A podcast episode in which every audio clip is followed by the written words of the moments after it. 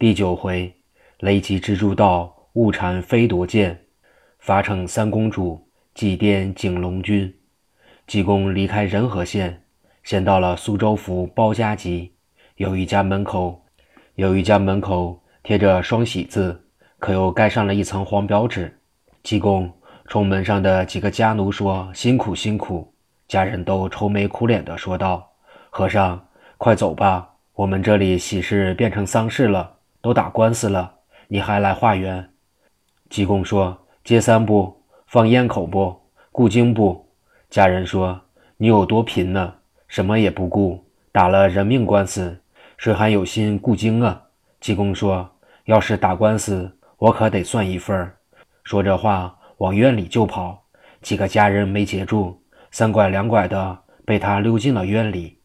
院里搭着灵棚，棚里停着棺材，棺材由原被告两家的亲人看着。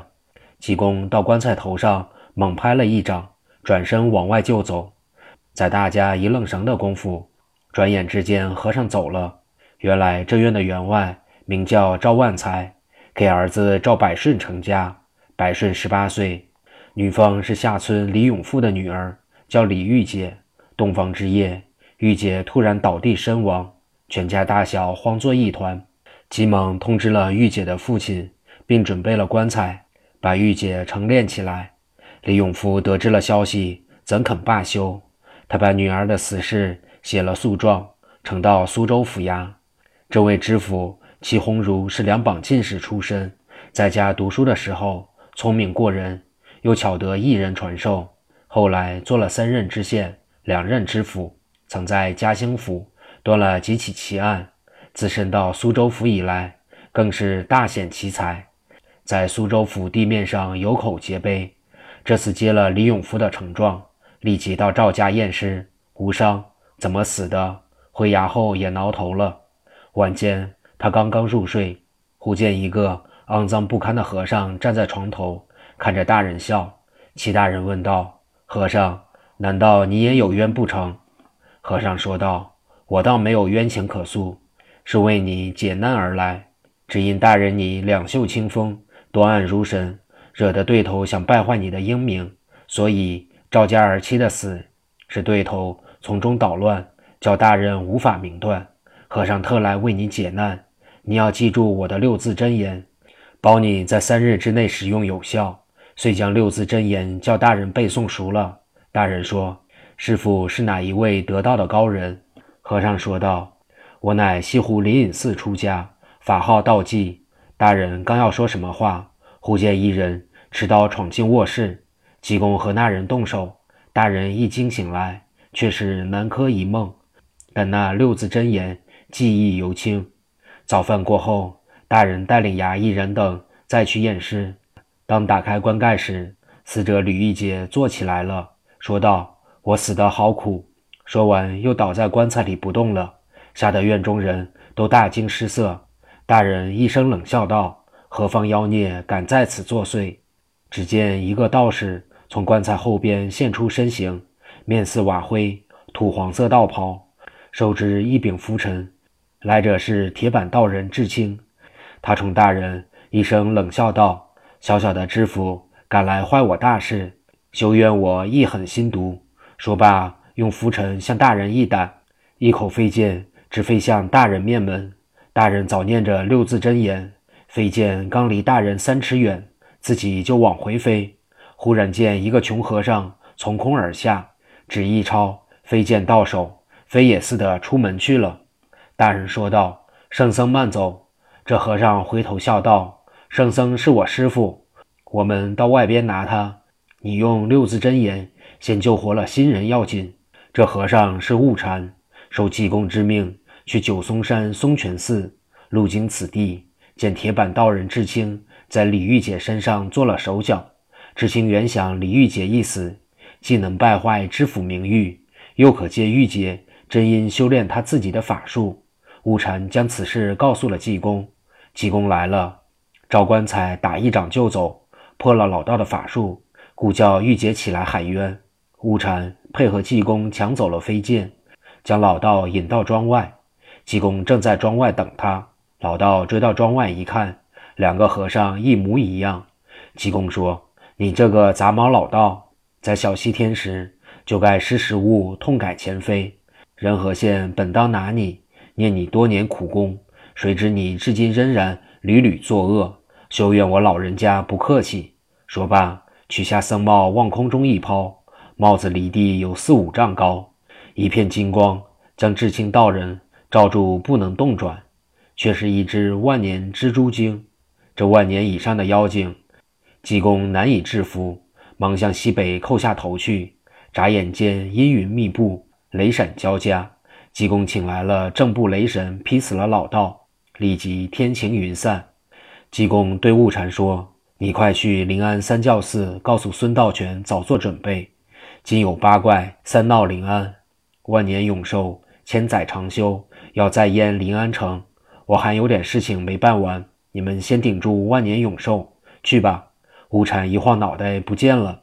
再说祁红茹，令人将玉姐抬入洞房，诵念焰魔金刚经。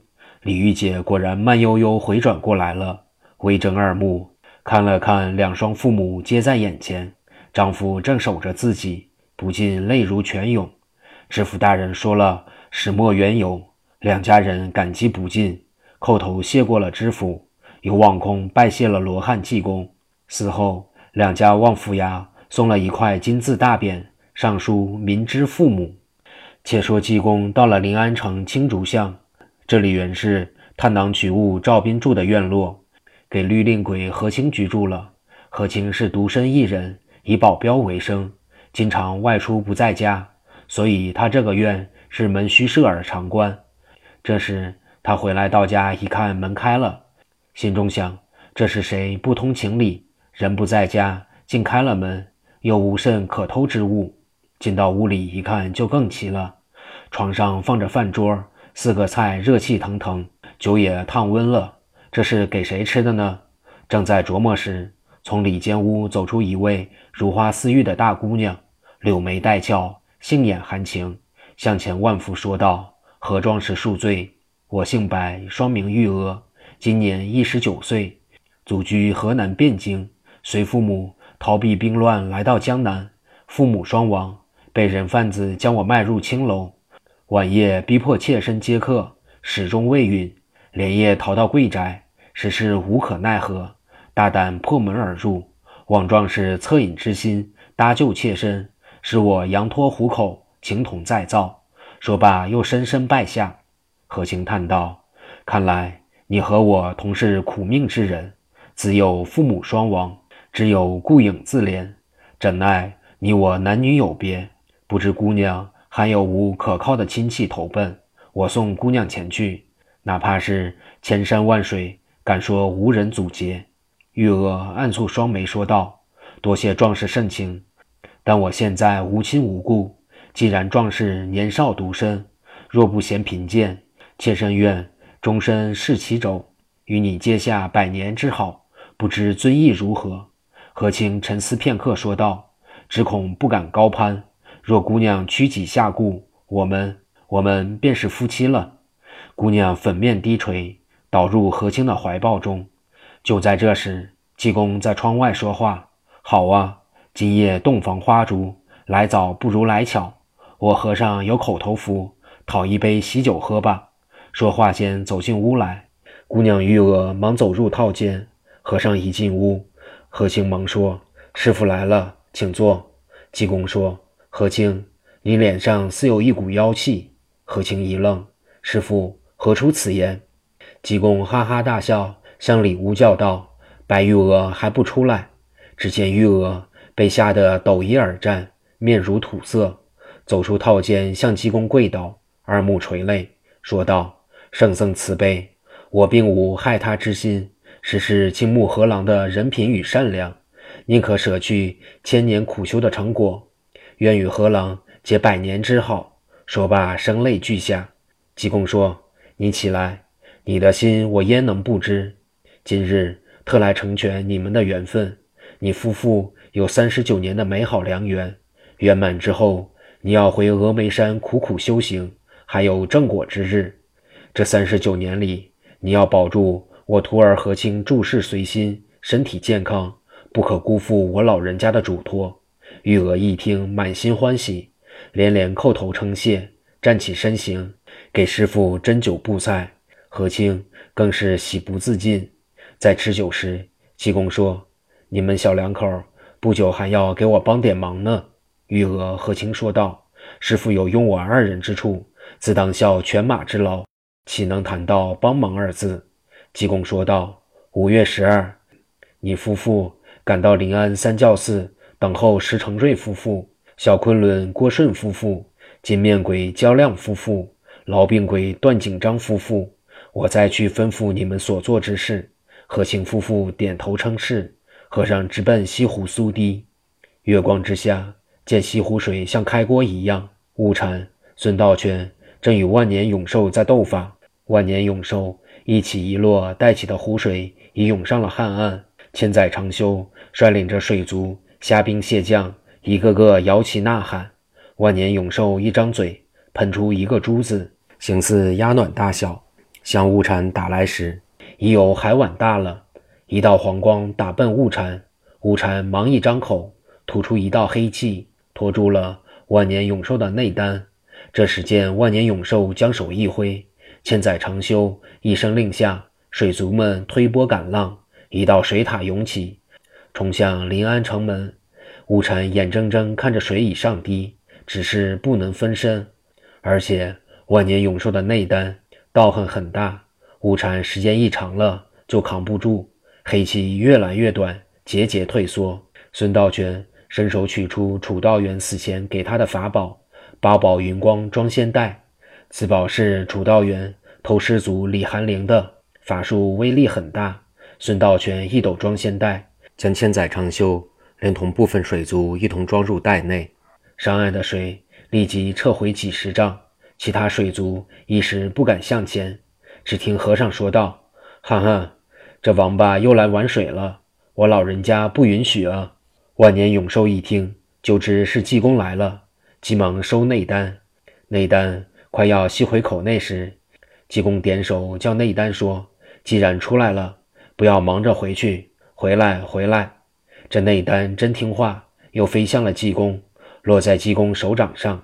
济公说：“上次在金山寺搅闹。”被八魔的怂海打得现了原形，损去五百年道行，你就该知道厉害了。本当协助东海龙君行和风降细雨，造福于和田，使百姓能以安居乐业。你非但如此，又与三丫头一起水淹临安，兴风作浪，我老人家岂能再饶恕你？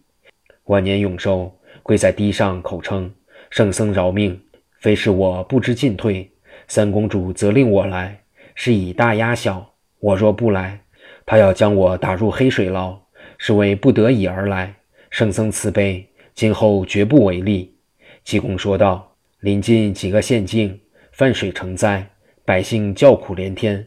本不当再容你回去，但看你多年修炼，既然悔悟了，可以饶你不死。